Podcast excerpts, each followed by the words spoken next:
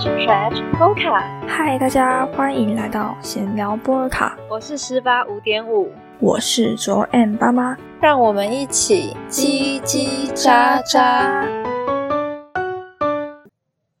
今天呢，是我们这一支 Podcast 的第一集，那就是先从我们经过了一年的大学生活开始分享起。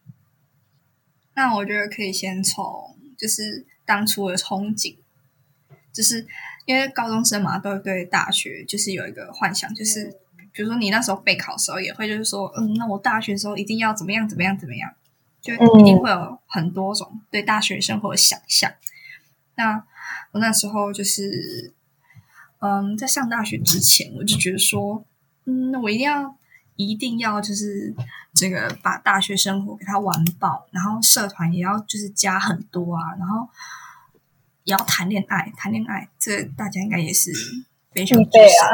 嗯，然后然后呃，我说系上系学会我也要加，所以我那时候一进去，我就是先加活动组，就那个最累最累的那个组，然后还会想 是吧？就是因为那时候觉得说，哎，办活动一定可以跟大家熟。然后，而且也可以学到很多，所以我就觉得说，那我要直接去活动组。然后还有想要打工，嗯，因为你是一个人出去，然后你就想，因为我想要去打工，然后就感觉自己长大的感觉。但是这就是憧憬的部分。嗯，但其实现实就是真的去了大学之后，会发现其实。呃，当然也有美好的部分，但是其实也没有到真的到我们想象的那么的好。没 错，谈恋爱、玩社团、参加戏学会，还有打工，四样只有实现一样而已，超懒的啊！一年，然后就只有实现一样，因为包括新冠肺炎的关系。然后就其实现在打工也很难找，嗯，因为大家都在缩减那个排班这样。然后系学会的话，是因为嗯，我有去参加组别，但我就没有去参加组长，因为就是我玩到社团，所以我现在是社团干部之一。所以说呢，就是系学会不想那么忙，因为其实你真的上大学之后，你就觉得说你不会想做很多事情。大部分的人是这样，但是还有小部分的人很热衷在参加活动之类的。那我的话，我就是，如果要说四样里面，我的确也只有完成一样而已，就是参加系学会。这是我是我们系学会里面的某一个组长，这样。嗯，然后其他的目前是尚未实现，但是玩社团我自己没有很想要去玩啦，就是我觉得可以。参加个经验就可以了，只是我没有很想要一头栽进去里面那样。所以你之前上大学的憧憬就是系学会、谈恋爱跟打工，这样吗？其实系学会也是意外啦，就是 那时候就是我们这一届的会长，然后他因为我们那一组里面很少人，我我是公关组，然后我们那一组的组员很少，嗯，然后。他就想说，我之前因为我大一的时候就是也是加公关组，然后他就想说我大一的时候有经验，所以他想说大二的时候就是可以请我来当组长这样，所以其实也是意外啦。所以你们系学会就那你们系学会在你们系上是很多人去参加吗？还是就还好？嗯，因为我们大一的话算是强制入股，就是。就是跟你们一样，也是要，就是自己可以选组别，嗯，进去这样。但是大二的话，就是自愿，才自愿参加这样。所以大到我们那时候在选人的时候，其实班上有蛮多人就没有再继续参加。哦，嗯，像我们，就我那时候其实蛮意外，我以为大家都跟我一样不想做事情，但但其实并非如此，就是。我们我们系就是我们会有不是会有很多组嘛，然后其实我发现说，哎，怎么大家竞选组长竞选其实蛮激烈，包括我们系学会会长、副会长有两组要参加竞选，不过在副什么会长、副会长这个部分的话，会扯很多，所以说我觉得先不要讲这时候的小故事，就是这些小故事。嗯，我们先先切今天的闲聊主题好了。那我们现在要切入我们正题了，就是我们要讲现实面的部分。那我们先从，就是我们可以我们分成食衣住行娱乐嘛。那我们先从食开始讲好了。OK，好，那我自己的话是，嗯，午餐的话，通常大部分啦都是吃学餐，因为就是便宜，然后又就是近，嗯，所以上课方便嘛。但是呃，有时候也会出去学校外面吃。然后我们学校附近就是有两条巷子是可以吃的，就是我们学校学生大部分也都会去那边吃。那晚餐的话呢，有时候呃比较不忙的时候，就可能会跑去比较远一点的地方吃一些比较好的东西，或者反正就是呃我们有可能会用走路的啊，去走到下一个捷运站附近去找一些美食，这样。那你呢？你午餐跟晚餐都怎么解决？就是这这就可以说到我们两校的差别。你是在那个都市地区的学校，然后我这边是偏乡地区的学校，所以基本上你要去学校外面买午餐、晚餐的话，其实基本上是非常的麻烦。就是你要骑机车出去，然后大概要骑大概十五分钟才可以到那种比较繁华地方，就知道我们学校真的是偏向大个不行。然后加上我们学校的学餐其实不便宜。真的不便宜，因为我下学期就是因为减肥的关系，所以我都是基本上都在吃自助餐。然后自助餐的话，我就觉得贵，就是我随便吃哦，就要七十几、八十几块钱。我真的有室友吃到八十几块钱过，然后我同学有吃到一百多块钱去，就可以知道怎么吃一个自助餐可以吃到这么贵。然后我后来有跟我高中同学抱怨，他是读另外一间学校，他说他们的自助餐。就真的很便宜，就是五十几块就可以吃饱，然后那阿姨还会一直送你一些菜去吃，这个就是差别嘛。这是做生意的手法啦，就是他看准你们就是不会想要往外跑啊，然后就只会在学餐吃，然后所以就卖比较贵。真的，因为我们这里是要出去吃的话，就真的是要非常的麻烦。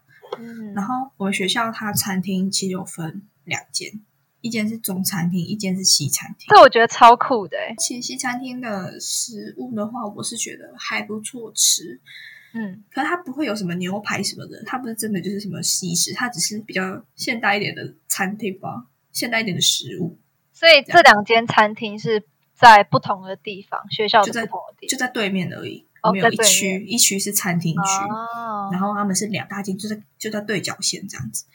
然后还有一间 seven，那一区有一间 seven，然后我们有嗯学校两间 seven，、另外一间是在人学院，我有去过那一间 seven 的样子。人院的 seven 吗？哎，不你是，上次是在是学餐的餐，是学餐的 seven。对，你是在学餐 seven，因为那边比较近，哦，因为我们学校很大，然后嗯就是他们可能去上完通识课的话，来不及再走回宿舍旁边的 seven，所以他们就因为可能接下一堂课，所以他们就直接在人院的 seven 解决完之后再继续上课这样。然后因为我们在学我们学校是在观光地附近，所以嗯如果你要在校外吃的话，也不会很便宜。就基本上我那时候来这个地方读书的时候，我原本是想说，嗯，吃东西应该很便宜吧，这边是乡下、欸，然后结果发现哦，并非如此，就真的是吃东西比台中还要贵。我自己是这样觉得。但是有可能是因为我们我们也是在台中的乡下，可是我同学是台北人，然后他说他吓到，他来他说来他来这边吓到，然后什么东西可以跟台北一样贵，然后甚至有些比台北还要贵。真的假的？对，所以我们在校外吃其实也不会很便宜。嗯，就是下学期之后，我机车就迁去学校之后，然后我都是很常就是会去呃全联买菜这样子，然后回来自己煮。哦，所以你有带快煮锅去学校？有，我觉得这很必备。那也可以分享一下你在吃东西方面还有什么特别的经验？就是呢，大家也知道台北的物价真的是非常的贵。那我一个月花在食物的钱上面呢，我目前是还没数啦，但是我是觉得应该真的是不容小觑诶、就我每个月都有记账嘛，但是真的是那个，尤其是第一学期的时候，就是刚去那边，然后也不知道每天不知道可以吃什么，然后就会比较会想要去选就是自己喜欢吃的东西，然后可能就会比较贵一点，或者是比较常跟朋友一起出去，所以就会比较贵。但是在下学期都真的是进步蛮多的。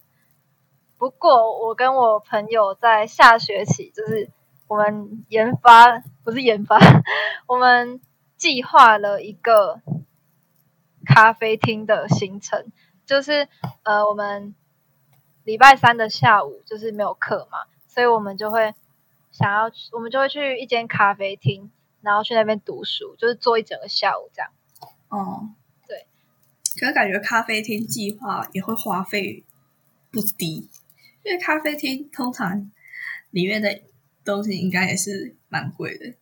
对，没错，但是没关系，因为就是我们就没有吃午餐嘛，然后晚餐有时候可能因为在咖啡厅你点了一杯饮料，或是点了一个小蛋糕，你可能也吃不下午餐，呃，晚餐，所以我们就是等于把午晚餐的钱加起来，然后合成一个咖啡厅的钱。哦，OK，我自己是这样啦。然后，然后呢，大家是不是以为台北真的很热闹，所以到不管到多晚都一定有东西可以吃？大错特错！所以我真的觉得不知道为什么我们那一次，呃，有一次我跟我的朋友不知道为什么那么晚，八点多还没有吃晚餐，然后我们就去台北一个很热闹的区叫中山区，然后你知道那个中山区走出来就是有一些百货公司啊，然后有一堆咖啡厅、一堆卖衣服的地方，反正就那个区就是平常是人很多的地方。但是呢，我不知道为什么大家的店八点多就关了、欸，八点多是不是有点太早了？对啊，然后我们走出去，我们就一直，我们就一直在那个那条街上面那晃来晃去，然后大家店都在收了，然后我们就想说奇怪，为什么这个时间会没有晚餐可以吃？那反正最后我们就只能跑进去百货公司里面吃晚餐。可是我我刚刚说到就是八点多，我真的觉得太早了。可是你们宵夜的选择应该还是蛮多的吧？哦，这问我我就不准了，因为我没有在点宵夜。好吧，我们学校就是因为好，因为社团关系，所以很长很晚的时候练到很晚。然后那时候就可能想说，哎，去吃个宵夜啊。但是我们学校附近根本就没有什么宵夜，就是我们肯德基跟麦当劳只开到十十二点就关了。你看过没有二十四小时营业的麦当劳吗？对不起很夸张吗？但其实我也不知道我们那边的麦当劳开到几点。没有，基本上是二十四小时。也就算是哎、你们那边是北部哎、怎么可能麦当劳开到十二点关？那很夸张。不知道，我没有什么印象了，可能人力不足吧。我觉得可能是因为他那边的人比较淳朴一点，晚上就睡哦，觉。晚上不会出来吃东西。对，这是可能的一个原因。嗯，好，那就直接就是直接切，直接那食物的地方就讲完了，就分享完了，然后就可以直接来说一下穿搭，就衣衣的部分。好啊。你觉得你们学校的穿搭，就是如我刚刚前面讲到，所以说呢，打扮会打扮的人就真的是很少。就是你走在路上，哎，大家都好朴素哦。你上大学之前，你就会觉得说，哎，我上大学一定要好好打扮，然后怎么样怎么样，我一定要化妆，然后变变得跟真正大学生一样。因为你那时候看，我那时候看 YouTube 不是会有 D 卡或者是呃什么什么酷比闹大学，然后他们就会去访问大学的人。但他们通常访问都是都市大学，这点我是没有注意到，所以那时候觉得说，呃，大学生都这样打扮，好，这样我了解。结果你进进到进到我们学校之后，发现，嗯，怎么打扮的人这么少？然后结果，然后你就会发现说，哎，如果你自己打扮的话，反而会觉得很突出，会很格格不入。然后所以说我基本上大一生我就在朴素中度过，我只有在表演的时候会化妆。然后还有大一新训的时候，三天我化两天妆，这样。嗯，然后还有一些比较特殊一点的活动，比如说抽纸时，我就会化妆这样。那而且即便我们是商学院，我是商学院，但是真的是商学院，真的听说比较会装扮一点。对，但是我这样放眼望去，我们大一没什么人，没有没有什么人会化妆诶、真的就是就算我们是商学院，我们系都没有什么人打扮，但是大二学姐就会比较呃，就是化妆的人就会很比较多一点，嗯，但就大一就真的呃，我但说不定我对你的你的同学们之后大二也会变得超会化妆。我觉得有可能，所以我在那个六一八的时候就在赶快帮自己的粉底液补货。就是我的朋友啊，然后他是北部的一间学校的商学院，然后他说他们戏上的女生真的是很会装扮那种。嗯，然后因为她平常就也是化淡妆吧，然后穿搭就是也是呃就普普通通，就正常人。然后但是他们戏上的女生真的是会穿的很厉害的那种。我我我觉得在你们那边比较都市一点，你们穿搭可能会是什么？可能会有些女生会穿西装外套之类的，那种哦韩风、啊、对啊，你知道在我们学校就是什么 T 恤啊配牛仔裤，哎、怎样？我也是穿 T 恤配牛仔裤啊。我穿 T 恤配运动裤，因为我上完课我就去跳舞。我这阵子基本上没什么在打扮。嗯，但是就算是在北部，也是其实也是要看学校。就是像我们学校，就是真的是呃，民风校风严谨，没有没有校风严谨，太夸张。就是大家都很怎么讲，单纯保守一点，保守单纯。好，可以这样说。那我也不知道，就是一直以来校风都是这样，或者是大家进来这间学校的个性都是这样子的。反正就是大家化妆不会化的很夸张，穿搭也不会穿的很夸张啦。然后，但我自己大概算过，就是我们班的女生大概是一半会化妆，就好像我们班有二十几个女生吧，然后大概十十几个会化妆这样。但是大家也不会画的很夸张啦，就是最多顶可能画眼影到眼线，只是可能不会夹睫毛啊，或者是涂睫毛膏那种，就嗯，比较不会。但是其他系的话，我就不知道了啦。相较其他学校的话，你们学校就是在台北里面是清流，对清流。但是我、呃、我们班也是有男生会化妆的，真假的？对啊，就是呃他们的性别认同比较属女士女性一点吧，哦，所以他们也是会化妆打扮自己这样。我以为你是说型男、型男、型男化妆的那种，哦，不是不是不是，就是有些很帅的男生也会呃打扮自己？对啊，但其实真的是不化妆也不会怎么样啦。就是对我而言，就是化妆算是让自己心情变好而已。哦，嗯，但我就我就很懒得化妆，是因为除了会格格不入以外，然后还有我真的是没有办法提早一个小时或半个小时起床。习惯就好，好不好？我基本上就是上课前二十分钟起床，然后刷牙、洗脸、换衣服，然后就可以跟同学出门去上课了。没有，我告诉你，你就是你要等一下，呃，不是等一下，你下学期开学就要开始呃重新设定你的角色，哎，你要开始，你要当那个化妆的先锋，好不好？哎、我真的，我跟你讲，下学期开始，因为我之前有是有去高中找教官，我们教官会看面相，我问他说什么时候可以脱乳，他跟我讲说大二比较有可能。我们俩下下学期是我改变我人生轨迹的开端。好，快点，快点，我会期待哦。首先要先减肥，但是我前几天就是，我不是跟你说我有看了一堆那个塔罗牌的影片吗？嗯，讲出来就觉得很好笑。然后就是，那我就是选，不是会选三张牌或者几张什么图案之类的。对，然后他就他们，我就是有看影片，他们就说，嗯、你在下半年的时候是有机会，就是有桃花的。然后呢，有一有一支影片，他说得很详细哦，然后他说什么，大概是十一月、十二月的时候，哎，就是顶，就是耶诞气氛啊！不是有一个传说吗？就是在大二圣诞节之前一定要交到，不然就对找不到了。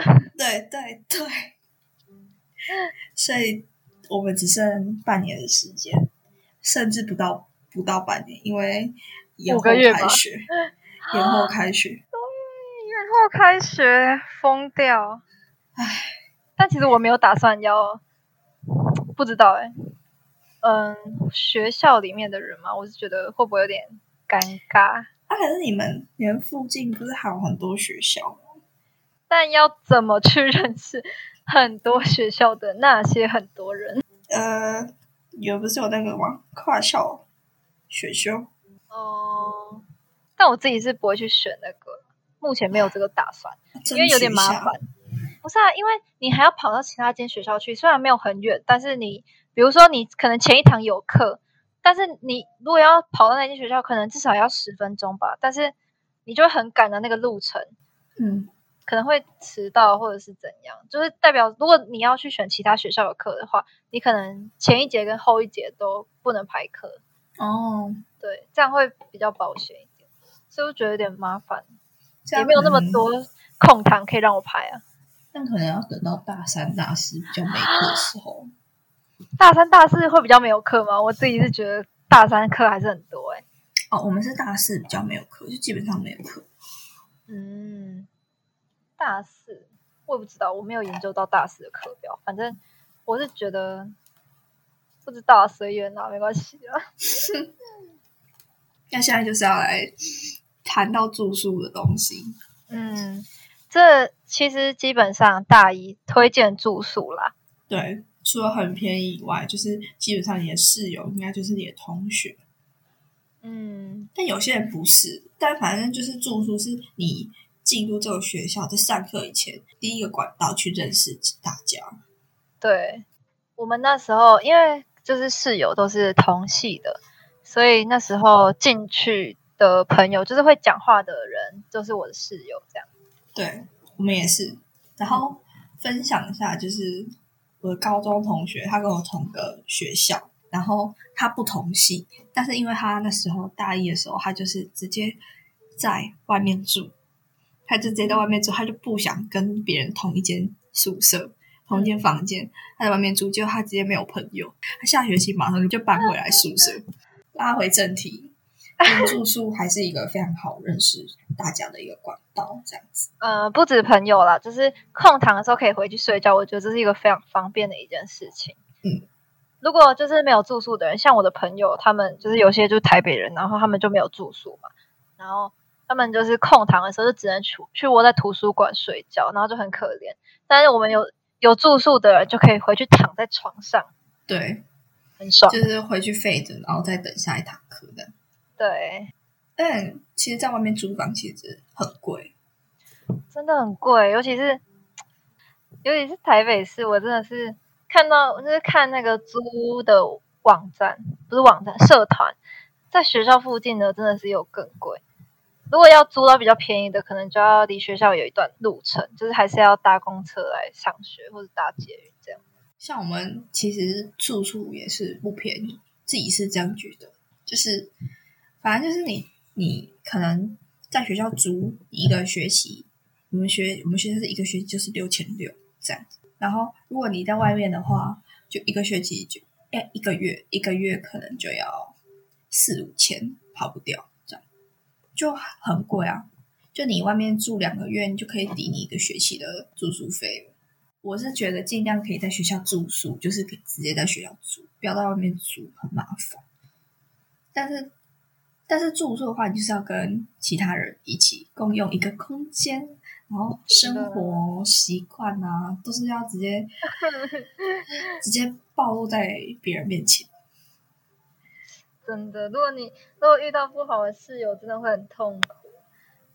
没错，但我自己是还好啦，我的嗯室友其实都算还不错，然后生活习惯也算是跟我蛮接近的。就像可能我们有其他同学，然后他们是需要很早睡的那种，那我自己可能就会比较不习惯。但是我自己的室友是都是蛮晚睡的人，所以就觉得嗯很好。就我们可能到十二点多还不会关灯的那种，大家都还在做自己的事，划手机干嘛？像我跟，因为我们是四人房，然后我跟那个同乡的，我们两个生活习惯算是蛮接近的，但他比较安静一点。嗯，但是我自己其实蛮享受安静的环境，就是我可以在外面就是叽叽喳喳，就是讲话讲个不停，但是我。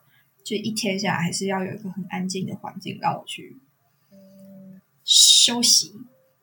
所以，基本基本上，如果我假日待在宿舍的话，我就是一个人享用四个人的空间，超爽。你就是笔电看影片，你声音也可以直接外扩，你不需要再戴耳机什么，就超方便。太爽了吧！啊，所以那两个香港人，他们是真的都不会回来房间。就是很少，就是比如说要拿衣服的话，就会回来的。可是像我之前说到，就是哦，我刚刚有说到，就是他们的生活习惯就是半夜，半夜才在才回来，就是三点多、四点、三点多、两点多、三点多的时候才回来拿衣服。然后有时候就真的是很大声，然后就是反正就是那时候，这就是要磨合的生活习惯。嗯，但后来的话，他们就基本上就是会改改善，就是可能他们在出去以前就先洗好澡，就不用等到那么晚之后再回来，然后去打扰到我们休息，这样。就大家要磨合一下生活习惯部分。嗯，基本上我是觉得可以定寝规啦，定寝规真的是可以避免掉很多不必要的麻烦。呃，但我觉得定寝规可以不用一开始就定，可以就是生活一段时间之后，然后发现对方有什么让你没办法接受的行为，或者是呃可能会，或者是他没办法接受你的行为，反正就是你们就互相协调嘛，然后大家一起改进这样。可是我觉得我是不是我们是觉得说定情鬼可能会有点太严肃。我不管呢，我就是要定呢，我都不定，我真的会气笑哎，我 我会生气。我觉得定期规的确是一个还不错方法，但是就是看人，你看你会不会觉得这是？就有时候如果你真的是我，我不是定期规，我是直接会跟他讲，嗯，我就说，呃，你们这个时间回来的时候，其实基本上会打扰到我们睡觉，我就说可以小声一点嘛之类的。然后他们就说好好好，但我我室友也都是人很好人，他们就真的是会改的那种，不会一直一一犯再犯，一犯再犯，那就真的要定情规。而如果他们是讲一讲一次讲得通的话，我觉得就不用用到定情规这样子。所以我觉得定情规的话，可能有两种人啦。第一种就是像我，我其实是有事情不会马上说的人，嗯，就我很习惯就是自己先憋着。对对对对，另外一种是你跟他讲了之后，他还不改的人，还不改，对，就是那种白目的人，好不好？哦，所以定情规可以两种，就是你真的一开始不讲，然后忍到最后忍不下去了，就可以定。然后另外一种就是，你如果一一开始就有跟他讲，但他还是不改的话，那可能真的要定一下，就是我们要那叫什么？那个什么有一个成语，什么脏的约法三章吗？大概是这样，一起打造你们美好的住宿环境。没错。那其实很多人其实一上大学去住宿，他们其实会很不习惯。但是因为我高中就有住宿经验，所以我就觉得还好，离家五五天还好，我觉得还好，只是时间比较长一点而已。因为像我。堂姐她就是非常不习惯，她那时候就是那时候开学，可能他上去住大概两天吧，他就跑来密我说：“哎，你还好吗？”我说：“我真的好不习惯啊，好想家什么的。”我还好哎，我是到后期才会比较想逃离那里。逃离？哦，因为在下学期的时候，一下的时候。然后，那呃那时候是五月四五月的时候，然后就就很不想要待在那里。但其实也没有发生什么很大事情，就是一样都是很平凡的在过每一天。但我就觉得好想回家，然后那一阵子就算是回家蛮频繁的。哦，像我的话，其实我回去的频率也是蛮高的，就两个礼拜回去一次，一个月回去两次这样。嗯我下学期回去，哎，我下学期也是比较频繁一点，嗯，然后上到一半，然后就直接远距教学。啊 对啊，超荒谬。那我等一下，我一定要分享我远距教学的那个，那叫什么心路历程吗？OK，呃，就是那时候，呃，台北疫情开始大爆发的时候，那时候是五月十几号吧。然后，嗯我就那个时候礼拜五，我就想说，不行，我一定要赶快回家。我真的是礼拜四晚上，我就马上订高铁票，然后就赶快冲回，我就赶快冲回家。礼拜五一下课就赶快冲回家。然后结果呢，礼拜五下午大概五点的时候，学校就发布了一个那什么全校停课到六月八号。我真的是哦傻眼，我什么我什么行李都没有准备，然后就回家，然后然后结果停课到六月八号，我真的傻眼，然后就隔天我爸就载我上去拿行李，我跟你讲，我也是，就因为我回家就是我妈他们会来接我，这样基本上，嗯然后也是我那礼拜就回家，然后结果回家当天晚上嘛，还是隔天，就直接跟我讲说远距离到六月八号，我直接那一个礼拜我回去往返是两趟哎、因为还要搬行李什么的。但是我现在的行李都还在台北，因为我还没有全部收回来，真假的？因为那时候只有放到六月八号啊，然后原本期末是就是上到六月二十几号嘛，嗯，那、那时候只有放到六月八号，所以我就只有收到六月八号的东西，然后所以大部分东西都还在那里，之后才会上去。没关系，反正在家里也不用穿到什么衣服。哦，不是，不是不用穿衣服，是不用换太多衣服。也不需要什么穿特别好看的衣服。对啊，对啊，随便穿就好了。那、你大二之后嘞？大二住宿打算？嗯目前不确定，情况不明朗，因为我是被取的嘛，宿舍被取。然后呢，他八月底就是要等新生的都弄完，确定完，之后再处理你们。没错，然后就要等到那时候才有消才会有消息，所以目前的情况是非常的不明朗呢。像我也是被取，但是我已经被上了，就因为能住能住学校就住学校，比较比较方便一点。但是，但是我有一个目前有一个想法，就是突然很不想要住在学校，因为呢，呃，我有说过嘛，我大一的室友算是还可以、还不错的一群人，但是因为大二我们就是都被拆开了嘛，因为大家大部分人都是被取，我们那一间的人大部分都是被取，然后也有就是正取，但是他去跟其他人一起并了。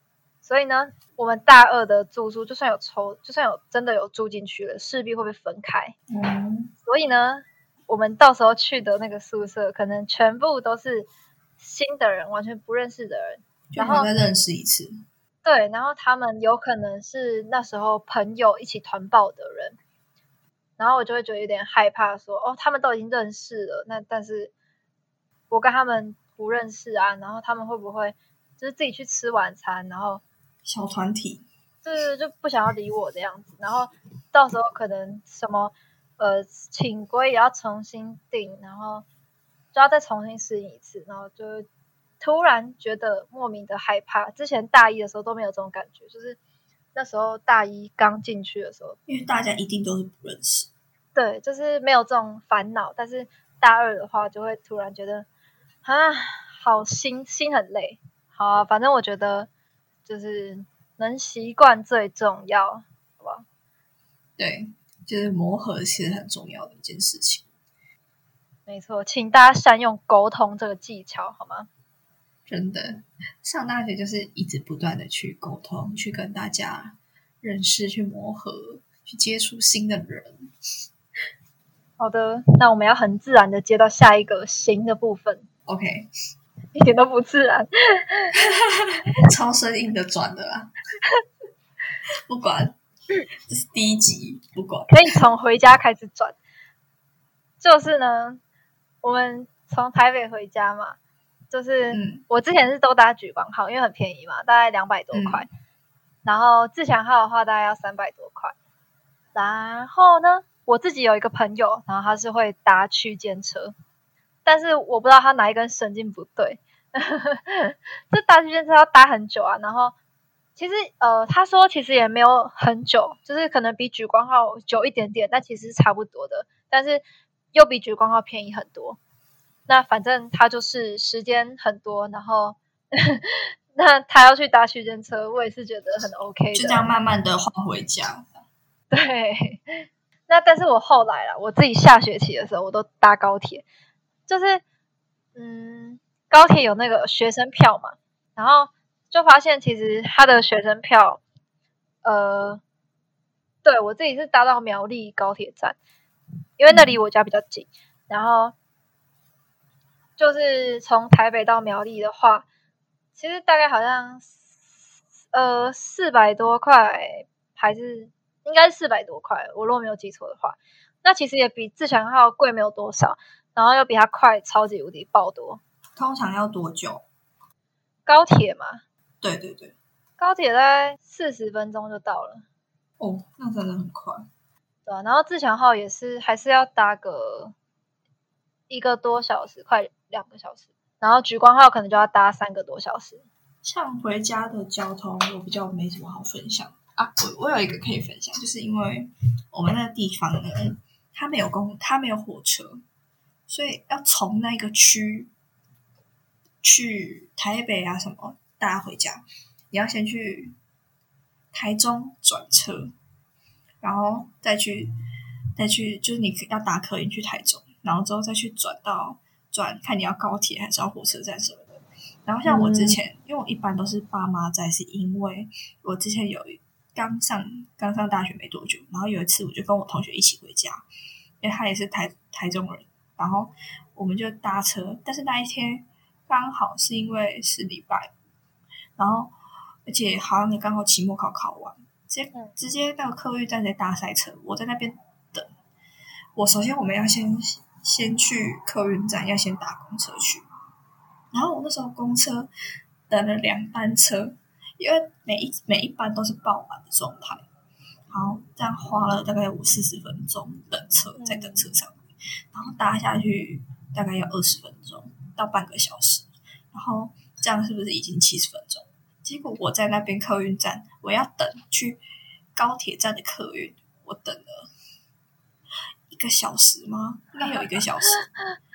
然后后来再从这边去台中要一个小时，然后再下车之后，我要我要转公车回我家，嗯，结果那个刚下车，结果车跑了，我又再花了二十分钟等下一班公车，然后下一班公车再回我家要一个多小时。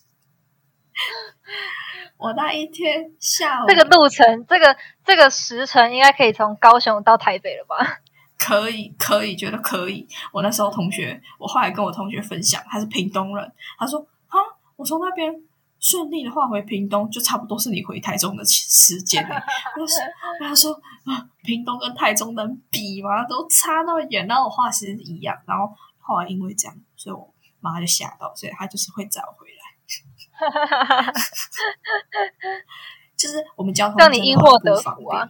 对，因祸得福。我这是等于从偏乡到偏乡啊。然后那时候还有另外一个是我们学校偏乡学校悲哀，就是嗯，我那时候社团要去台中的学校出表演，嗯，然后我们怎么样？我们一起搭客运去，然后结果去了哦，然后要赶快转公车转到。那一间学校，那间学校也在偏乡，台中的偏乡。然后我们就那时候搭搭去一个小时，然后来到高铁站去他们学校，大概有五十分钟，一个小时，两个小时，车程两个小时。之后到了那间学校之后，跳跳完我们的舞，我们就要马上再去赶公车回来，要不然会搭不到末班。那我们又在我们等于往返也花了四个小时在往返。就车上的时间比我跳的时间，我跳舞才跳了五分钟而已，我就下来马上就赶公车，超不值得。真的就是就真的是因为偏乡，就真的很麻烦。那还有公车、大公车，因为我们是台中人，然后只能说台中的公车就真真的很棒很便宜。最多只要扣十块钱。按 家你在台北，我在台北，就是公车呢，呃，学生票是十二块，就是刷悠游卡。如果你是用学生证悠游卡刷的话，然后它是扣十二块。然后如果是一般普通的悠游卡刷，就是扣十五块。然后它就是上车就会先直接扣款，所以不管你只搭一站，它也是扣十二块这样。然后搭两站也是扣十二块，搭十站还是扣十二块。但是就是如果你搭到比较远的地方，比如说我从台北要搭到新北市好了，就是可能比较远一点，它可能就会两段式扣款，就是你上车扣一次，下车还会再扣一次。对，就是这样，真的很哦贵。就是你搭一站就要十二块。好，虽然是搭一站是不用搭公车，但是但就是呃有时候比较近的地方，可能也会懒得用走了，然后想说搭个公车，但是就是非常的昂贵。就是我们是被台中市宠坏的小孩，对，没有错。那时候去上学，我们我们住的地方跟我们之前高中上的地方是不同区，但是我们这样搭过去可能一块钱。然后有时候他不是早上还会有什么学生优惠或早鸟优惠，啊，真的假的？什么时候？真的，我那时候注意这个刷卡机，我想说就是好奇看，说哦怎么还有优惠？哦，都这样还有优惠，真的是真的 我怎么没有经历过这一段？超酷！我那时候自己注意到，然后我还跟我妹分享。我自己是从家里搭到学校要扣十十十几块，因为我们家比较远。反正后来我也没有搭公车了啦，这之后再分享。好，然后我要切回台北了。就是呢，其实真的，虽然我刚一直抱怨台北公车很贵，但是其实相较起来，我觉得公车比捷运的 CP 值还要更高。因为大家知道，就是捷运其实不便宜，就是搭一站就是要二十块钱。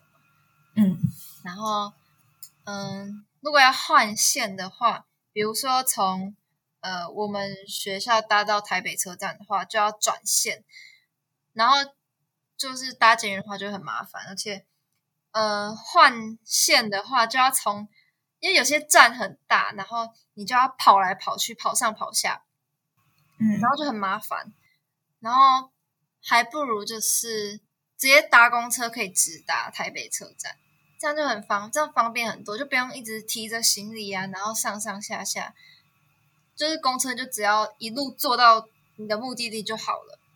对，所以我自己是觉得，就是比起捷运，我其实更喜欢搭公车。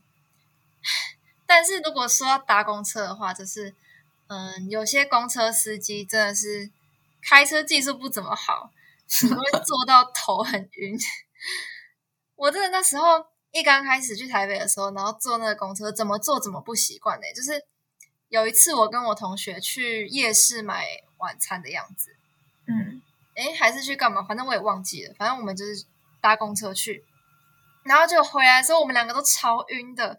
然后我们还提前下车，就用走的 回宿舍，因为真的运车太晕了，就是已经受不了了，我们就赶快赶快下车这样。是怎么样？是站很多，然后所以要一直停，就要开车刹车这样吗？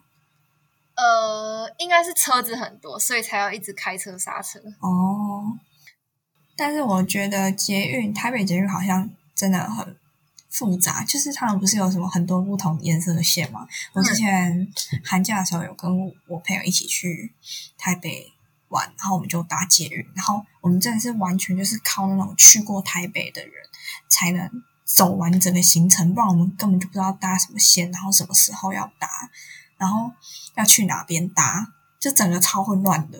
嗯，我个人是觉得还好啦，你就是多搭几次你就会搭了。就感觉一去一一到那边搭，其实感觉好像很慌乱，很不习惯。哦，那如果捷运你都会觉得慌乱的话，那我觉得公车你会更不习惯。呃，我真的很不会搭公车，就是我只会搭固定那几台公车而已。就像我之前去台中市区的时候，我觉得台中市区的公车真的很复杂，我真的不知道哪边是我要搭的方向。我真的直接在台中市区，真的在公车上面迷路。我认真，我真的有一次，然后我那时候花超久时间才回去，所以以后我去台中，我只去一中街，因为就只打车，其他我都不会再去了。我觉得太可怕了，我根本不会搭公车。你知道台北的公车啊，它是嗯，它不是双向的，你知道吗？它有些站它是只有单向的，就是你有去没有回来，然后你如果去那一站。结果你就要回来的时候，你不能搭同一台公车哎，因为没有没有回来的路线。这样我真的不行，我一定会迷路。